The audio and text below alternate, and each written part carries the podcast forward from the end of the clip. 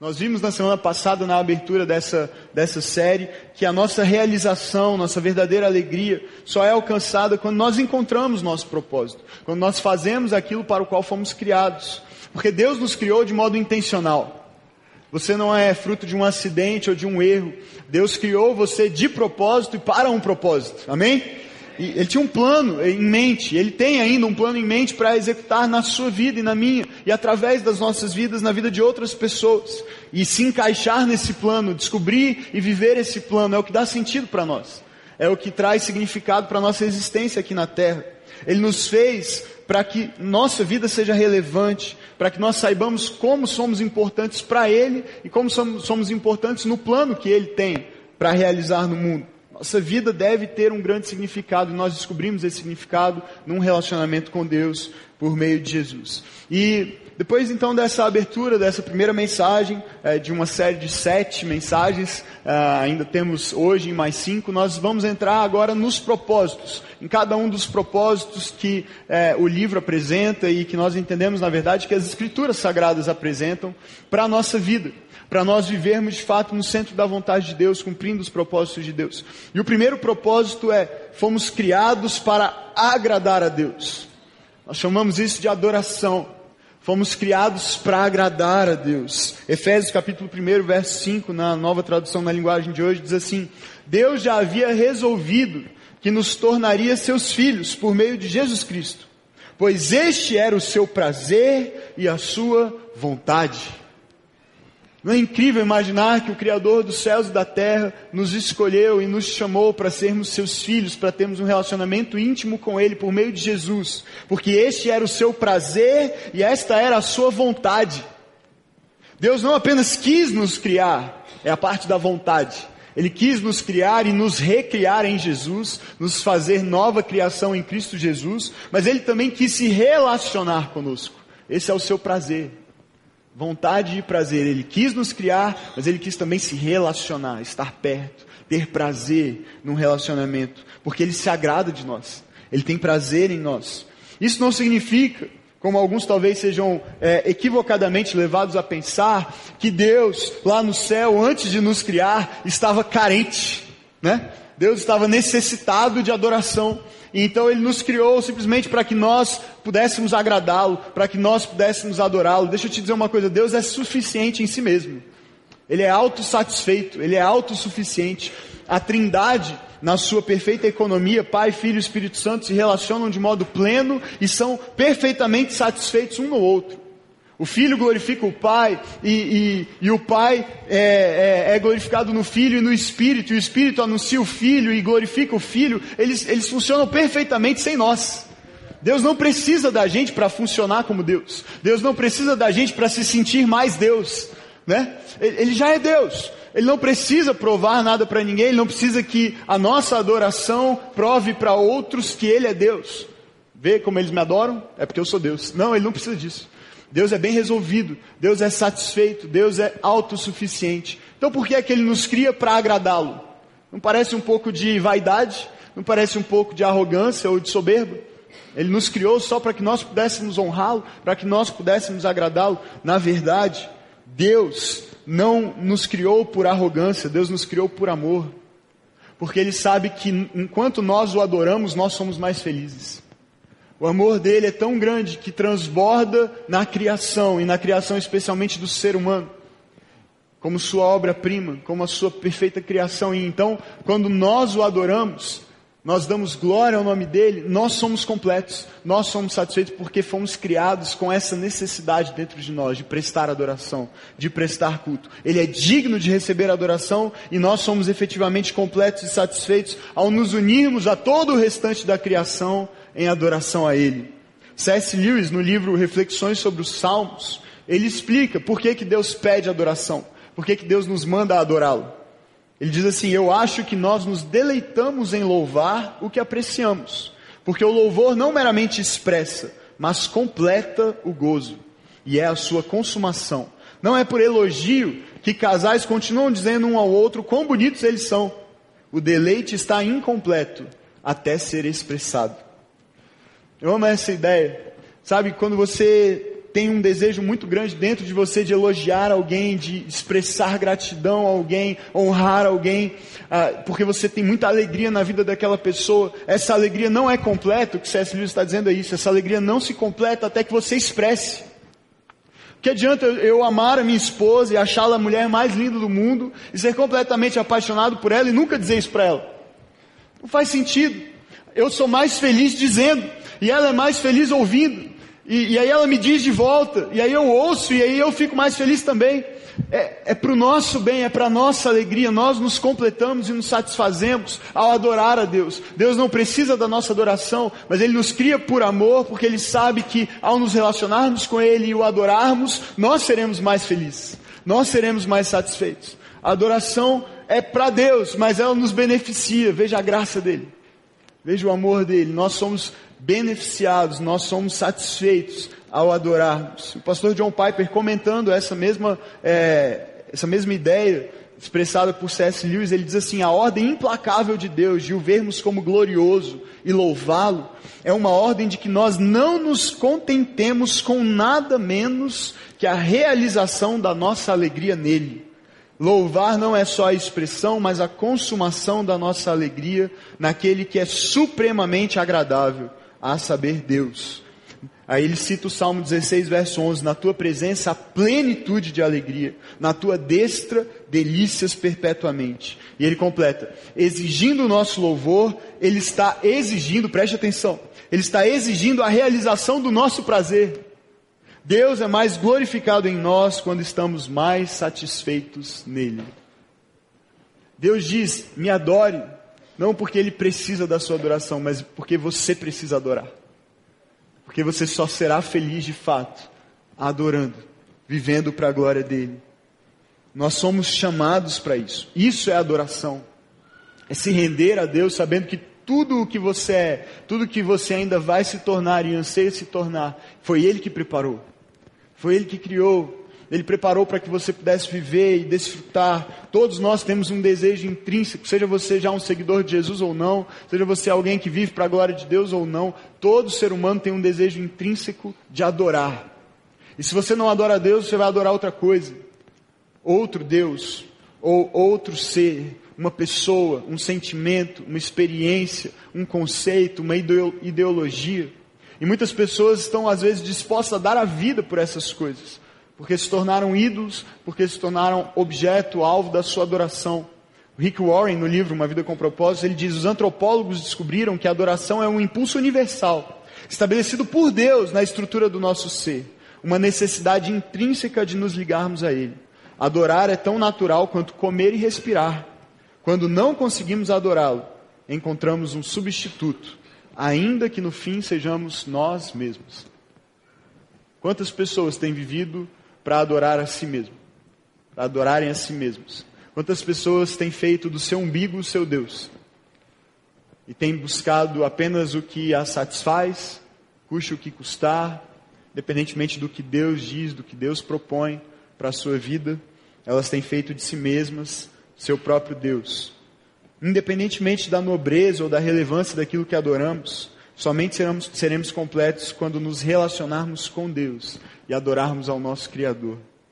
A Bíblia diz em Salmo 147, verso 11: O Senhor se agrada somente daqueles que o adoram e confiam em seu amor.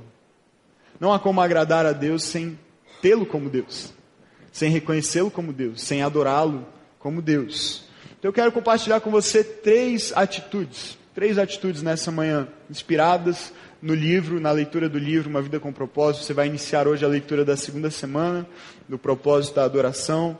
E, e, essas verdades estão lá, você vai encontrar lá. Eu quero te inspirar a ler e a refletir, meditar nessa, nesses princípios ao longo de toda essa, essa semana.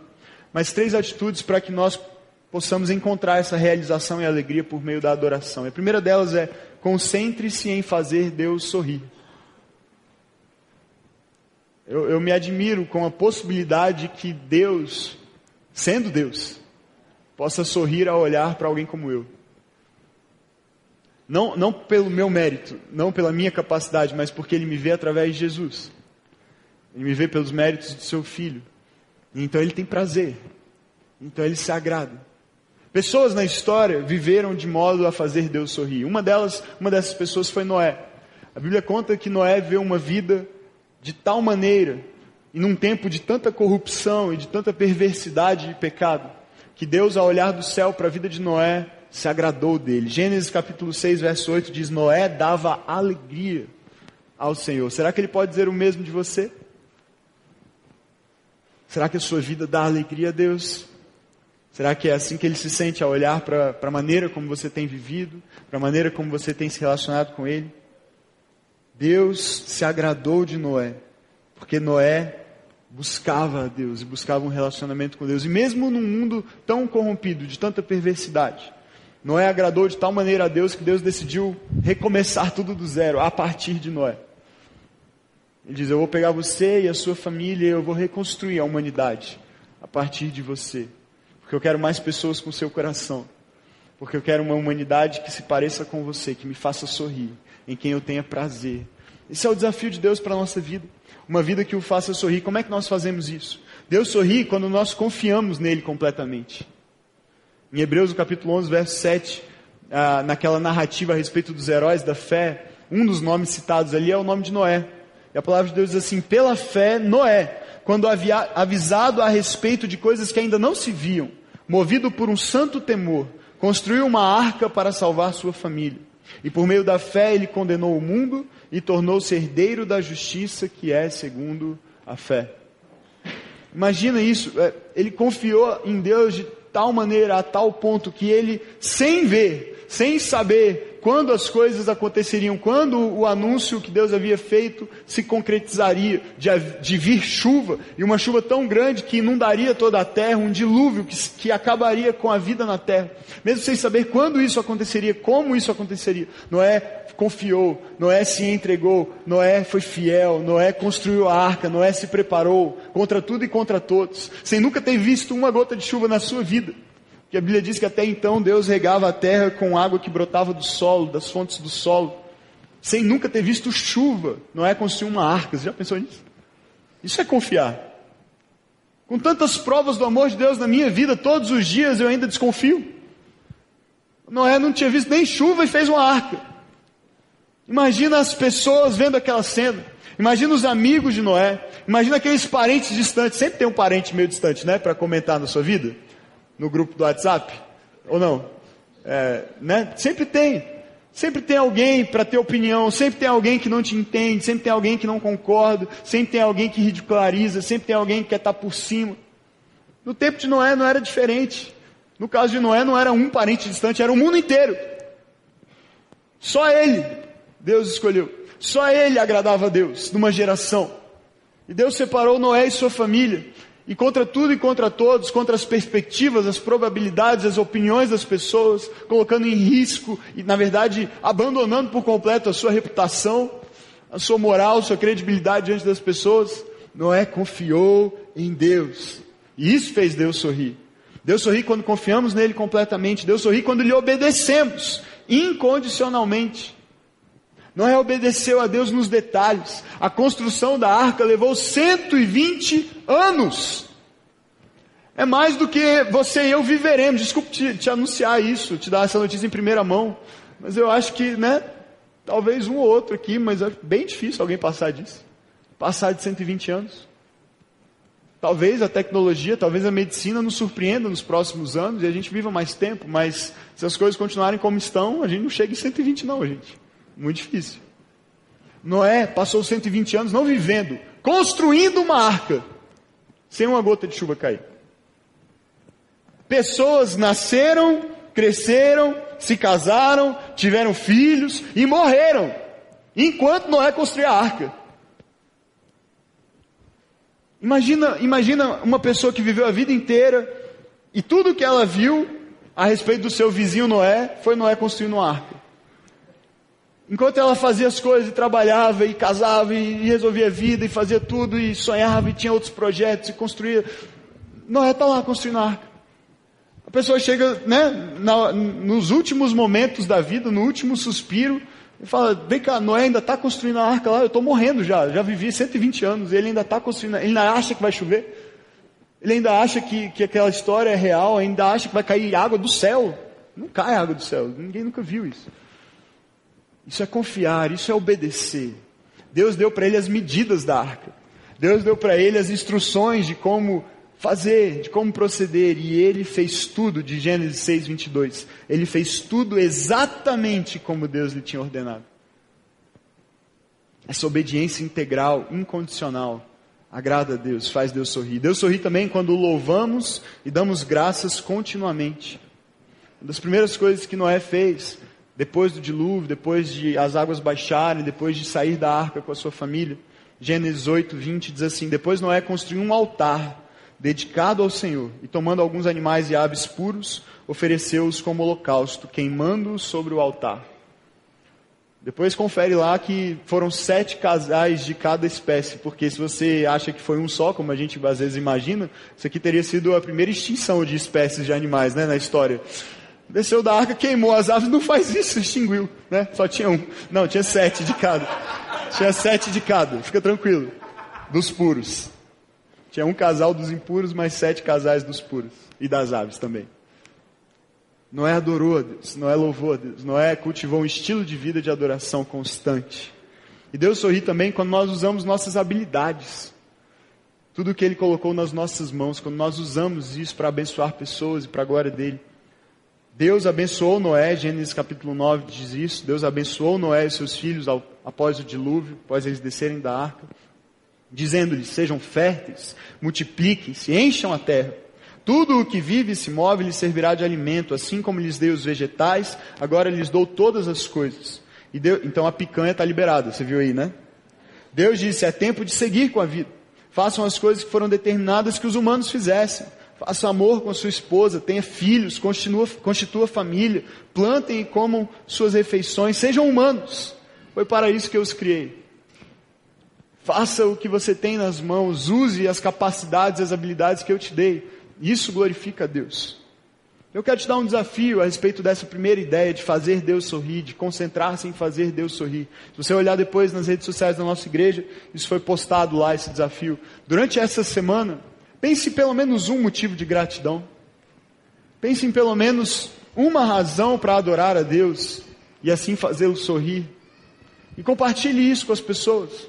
Nós temos as hashtags aí da nossa campanha, são duas, 40 dias com a terceira e meus 40 dias. É isso? São essas duas hashtags. Você pode postar uma foto, ou anotar uma frase, escrever no seu caderninho de devocionais, no seu tempo de leitura do livro, como você preferir. E compartilhe isso com as pessoas. Hoje eu sou grato por isso. Hoje eu sou grato por essa razão. Eu sou grato pelo que Deus fez na minha vida, no meu casamento, no, na vida dos meus filhos, no, no meu trabalho. Semana minha sogra compartilhou com muita alegria que uma, um motivo de oração que ela já tinha há muito tempo foi respondido por Deus. A gente se alegrou com ela e um tempo à mesa a gente chorou e a gente orou e agradeceu a Deus porque uma resposta de oração de tanto tempo veio. Quem sabe Deus está respondendo suas orações nesses dias. Louve a Deus por isso. Seja grato a Deus por isso. Mostre isso. Compartilhe porque o seu testemunho inspira outros a também serem gratos, a também louvarem, a também adorarem. E isso faz Deus sorrir. Isso agrada ao nosso Deus. Concentre-se em fazer Deus sorrir. Segundo desafio, segundo passo, segunda atitude. Torne-se amigo de Deus. Esse é o tipo de relacionamento que Ele quer ter conosco, é um relacionamento de amizade. João 15, no capítulo 15, diz assim: Já não os chamo servos, palavras de Jesus, porque o servo não sabe o que o seu Senhor faz. Em vez disso, eu os tenho chamado amigos, porque tudo o que eu ouvi do meu Pai, eu lhes tornei conhecido. Em Tiago capítulo 4, verso 8, também diz assim: aproximem-se de Deus, e Ele se aproximará de vocês. Uma das coisas que o Rick Warren, pastor Rick Warren, fala no livro é que você está tão perto de Deus quanto você escolhe estar. Porque Deus já escolheu estar perto de nós. Às vezes a gente tem uma falsa impressão de que Deus se afastou, de que Deus se ausentou, de que Deus não quer, não quer estar perto de nós, de que Deus está com raiva da gente, de que Deus está brigado com a gente. Se você está em Cristo Jesus, você já agrada a Deus. E Ele está perto de você, tão perto que enviou o seu Espírito para habitar dentro de você. Não há como ficar mais perto do que isso. O distanciamento não é de Deus, é nosso. Muitas vezes nós é que nos afastamos. Às vezes Deus permite que nós tenhamos a sensação de que Ele está um pouco distante. Nós passamos por aquilo que, é, por exemplo, Henry Nouwen fala como a noite escura da alma. Momentos de deserto, momentos de solidão, de angústia, de aflição, e parece que Deus está longe, parece que Ele não ouve a nossa oração, parece que Ele não responde aos nossos pedidos, ao nosso clamor. Mas até isso é prova de amor. Até isso é cuidado de Deus, porque Ele faz isso para provar a nossa fé e fortalecer a nossa fé e nos aproximar ainda mais de um relacionamento de amizade com Ele porque nós agradamos a Deus crendo nele, crendo em quem ele é e nas suas promessas. E ele prometeu: Eu nunca te deixarei, eu jamais te abandonarei. Então, mesmo quando eu não sinto, ele está perto. Mesmo quando eu não percebo, ele é real. E ele me ama. E ele quer relacionamento comigo. Mas a questão é: será que nós queremos relacionamento com ele? Nós podemos estar tão perto quanto quisermos. Nós podemos nos aproximar. O texto diz: aproximem-se de Deus e ele se aproximará de vocês. Ele já tomou a iniciativa enviando Jesus. Cabe a nós agora respondermos.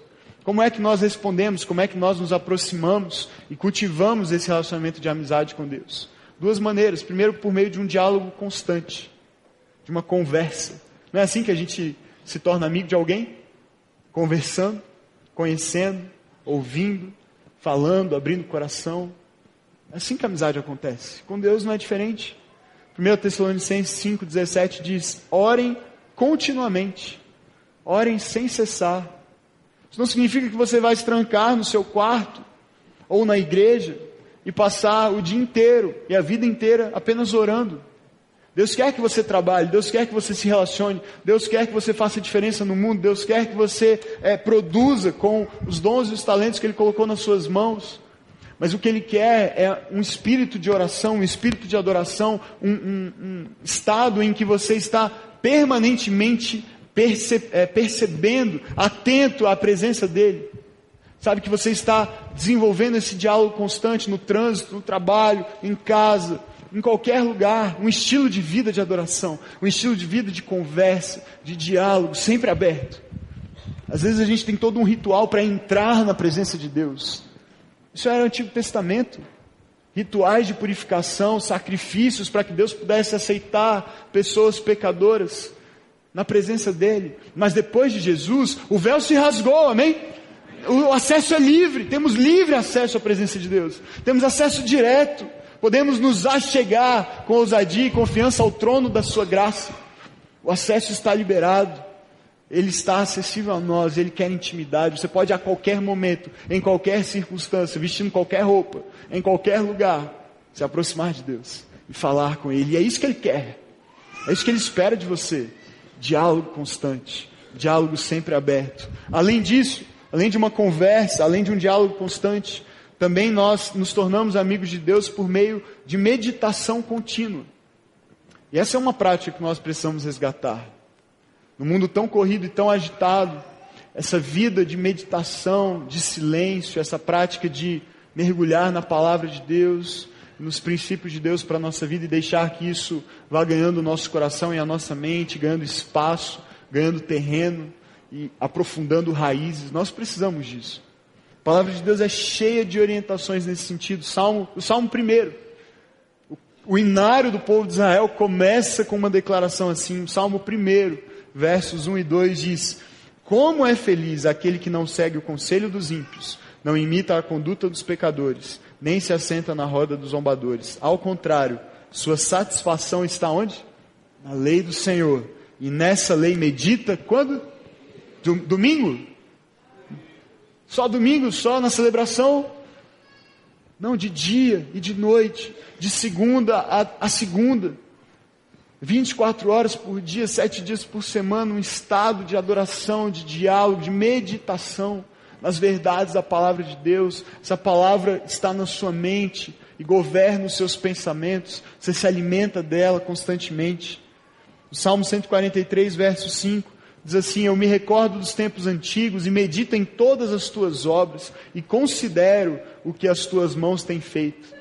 Eu amo isso porque é passado e presente conectados, e isso nos faz crer no futuro.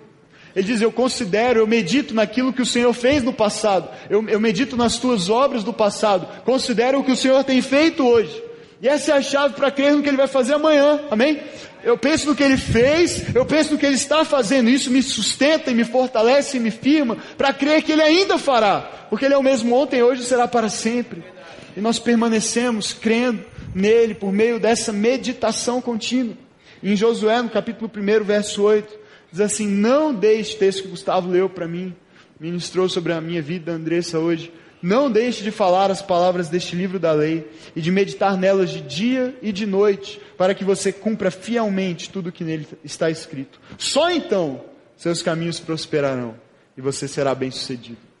Não há outra maneira de ser bem-sucedido, não há outra maneira de prosperar em tudo que nós fazemos, a não ser concentrando nosso coração e nossa mente na palavra de Deus e deixando que as verdades da palavra tomem conta do nosso coração e guiem as nossas atitudes, os nossos passos. Um desafio que eu tenho para você nesse sentido, para essa semana, é que você adote a prática do papo. O que, que é o papo? A gente está com esse caderninho disponível lá fora, um caderninho de devocionais com esse nome, papo, para você levar junto com o livro, se você ainda não adquiriu. Se você já tem, se, já, se você já está fazendo isso, eu tenho certeza que você está sendo abençoado, porque é uma prática simples, mas tão transformadora. O papo é você separar um tempo na sua agenda e no seu dia para ter uma conversa com Deus e para meditar na palavra de Deus. É um, é um jeito simples de você lembrar disso. As letras significam palavra, anotações, prática e oração. Simples. Palavra, anotações, prática e oração. É só um jeito, é só um caminho de fazer. Não é o único jeito. Mas se você quer desenvolver um hábito de uma meditação contínua e de um diálogo constante com Deus, eu recomendo que você faça isso você leve seu caderninho lá e explica como fazer isso. Você vai gastar um tempo lendo a palavra, depois você vai fazer anotações a respeito do que você leu, e nesse período também a leitura do livro, a respeito da leitura do livro, coisas que chamaram a atenção, que falaram ao seu coração de modo especial. Depois você vai separar um tempo para anotar atitudes práticas que você precisa tomar em relação àquele, àquelas, àquelas verdades, aqueles princípios da palavra. E por fim você vai orar. Você vai gastar um tempo de oração e vai falar para Deus: Deus, eu só consigo viver isso aqui se o Senhor me ajudar. Eu dependo de Ti, eu preciso de Ti, eu preciso que o Senhor intervenha na minha vida, na minha história, o Teu Espírito Santo me capacite, me habilite a viver essa vida desse jeito. Eu quero ser um adorador, eu quero Te agradar, eu quero arrancar um sorriso do Senhor, eu quero fazer a Tua vontade. Então, eu quero te desafiar, se você ainda não levou o caderninho do papo, independentemente do caderno, mas adote essa prática. Adote esse estilo de vida, não só um momento no dia, é importante ter esse momento, mas cultive esse diálogo constante e esse estilo de vida de meditação contínua nas verdades da palavra de Deus. Sabe, em alguns momentos da nossa vida, em algumas fases da nossa vida, isso é tudo que nós temos. Já passei por momentos na minha vida em que eu não tinha outra coisa a me apegar.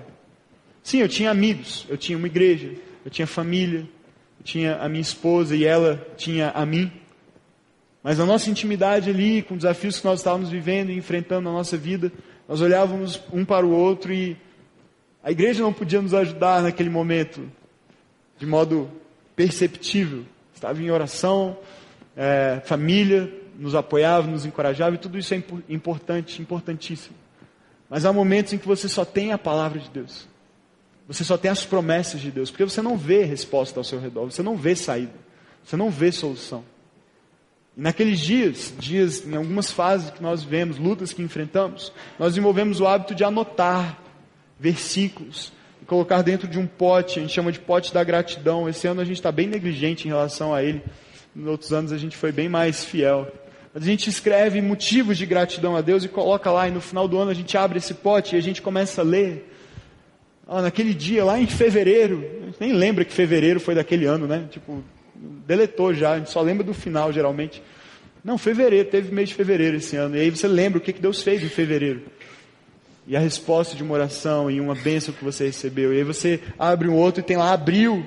E aí você lembra do alto de Páscoa, ou março, não, nem lembro mais quando foi o alto de Páscoa. E você lembra das experiências que você viveu no alto e dos seus amigos que se entregaram a Jesus no alto de Páscoa. E aí você abre um outro papelzinho e aí você lembra que em agosto você louvou a Deus e agradeceu pelo seu aniversário de casamento, no meu caso. E aí você vai se lembrando de como Deus esteve com você o tempo todo. Por que não estar com Ele o tempo todo? Por que não desenvolver um relacionamento contínuo de conversa, de diálogo, de, de intimidade com Ele? E em alguns momentos, quando a gente abre esse papel, tudo que tem lá, pelo menos no nosso pote, né, e nos meus papeizinhos, tudo que tem lá é um versículo. Não tem um motivo explícito, minhas palavras de agradecimento. Tem lá um versículo. Por quê? Porque tinha dias que tudo o que eu tinha para me apegar era, era a palavra. E eu ia orar e eu falava, Senhor, eu não sei nem como orar hoje. Eu não sei nem o que dizer. Mas o Espírito Santo ia me lembrando das verdades da palavra de Deus. Ia trazendo à memória aquilo que podia me dar esperança. E o que eu colocava no papel era o versículo, era a cópia do versículo.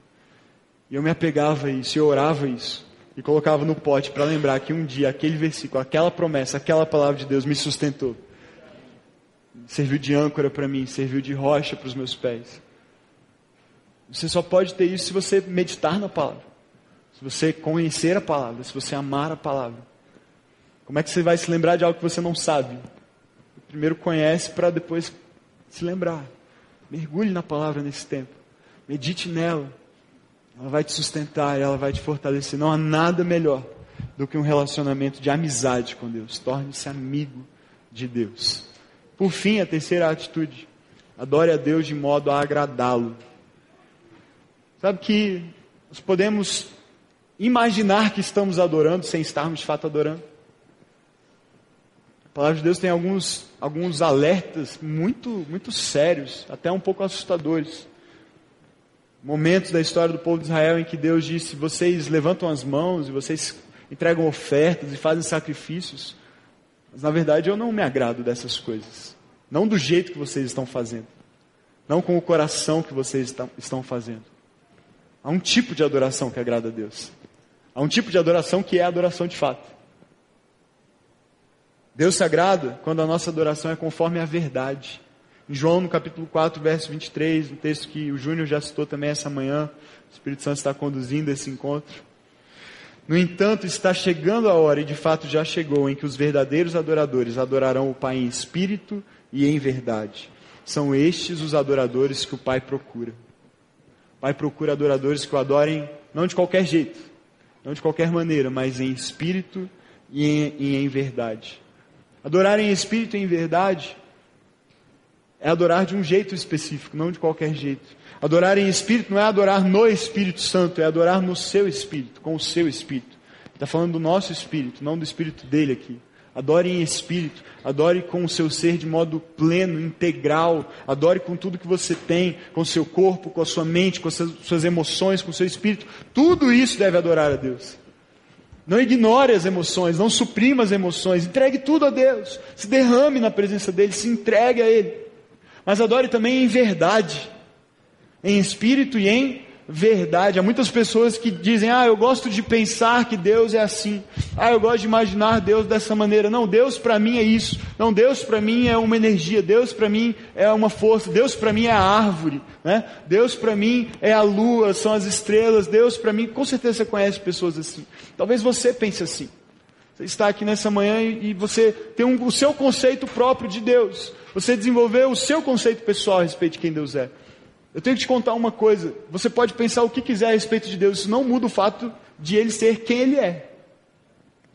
Eu posso dizer o que eu quiser sobre Deus, isso não muda nada quem ele é. Deus é. E ele é quem ele diz ser. Quem a Bíblia diz que ele é, porque é ele mesmo falando dele. Então isso é quem ele é. Quer eu acredite ou não, quer eu goste ou não. E eu não tenho o direito, se eu quero adorá-lo, de criar o meu Deus pessoal, particular de dizer quais são as características dele, de selecionar as partes dele que me agradam e descartar o resto, de cumprir as, as orientações que ele me deu, apenas aquelas que são confortáveis para mim e descartar as outras. O nome disso é idolatria. É criar outro Deus, é ter um ídolo. Você pode chamar ele de do que você quiser, você pode chamar ele de Jesus, você pode chamar ele de, de Deus, de Pai, o cara lá de cima. Papai do céu, você pode chamar ele como você quiser. Se você tem um conceito próprio, particular, que não combina com o que as Escrituras dizem que ele é, você está adorando outro Deus, que não é Deus. Precisamos adorar em espírito e em verdade. Quais são as verdades das Escrituras a respeito de Deus? Procure conhecê-las, porque é assim que você vai adorar Ele corretamente. Quem Deus é? Esse Deus é digno de louvor. Deus se agrada quando a nossa adoração é conforme a verdade, Deus se agrada quando a nossa adoração é sincera. 1 Samuel 16, verso 7 diz: O Senhor não vê como o homem, o homem vê a aparência, mas o Senhor vê o coração. Seja sincero na presença de Deus. Ele já sabe o que está no seu coração. Por que fingir? Por que querer aparentar uma vida que não é real? Por que se esconder de Deus? Por que tentar demonstrar para as pessoas que está tudo bem quando não está? E tentar até fingir diante de Deus que está tudo bem quando não está? Seja sincero, se derrame na presença dEle. Ele conhece o seu coração, Ele quer receber a sua adoração sincera. Mas cuidado, em nome da sinceridade, às vezes a gente se engana também. Você pode estar sinceramente errado. Acontece. Por isso é importante a verdade. Porque é a verdade que, junto da sinceridade, vai permitir que a gente apresente uma adoração genuína a Deus. Deus se agrada também que a nossa adoração é prática. Não apenas discurso, não apenas palavras ao vento. Romanos 12, é, verso 1 diz assim: Portanto, irmãos, rogo-lhes pelas misericórdias de Deus que se ofereçam em sacrifício vivo, santo e agradável a Deus. Este é o culto racional de vocês. Se ofereçam em sacrifício vivo, santo e agradável a Deus. Eu gosto desse texto também na versão A Mensagem, não está aí, mas o Eugene Peterson, que escreveu essa versão, ele, ele, ele coloca vários exemplos. Ele diz assim: se você estiver comendo, se você estiver bebendo, se você estiver passeando, trabalhando, não importa o que você está fazendo, faça tudo de modo a agradar a Deus. Transforme tudo na sua vida. Cada área, cada atitude, cada palavra, cada pensamento. Faça tudo isso de um modo a agradar a Deus. Isso é um sacrifício vivo, uma adoração prática. Em 1 João você tem um texto lá. É, se não me engano é 1 João 4,9, mas eu posso estar errado e provavelmente estou.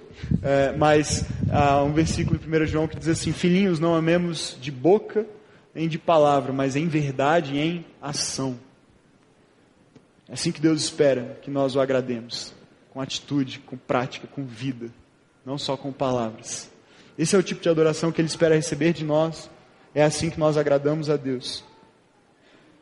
E o Rick Warren, nesse livro também, a respeito desse assunto, desse texto do sacrifício vivo, dessa oferta, ele tem uma frase que eu gostei muito. Ele diz assim: O problema do sacrifício vivo é que ele pode fugir sorrateiramente do altar.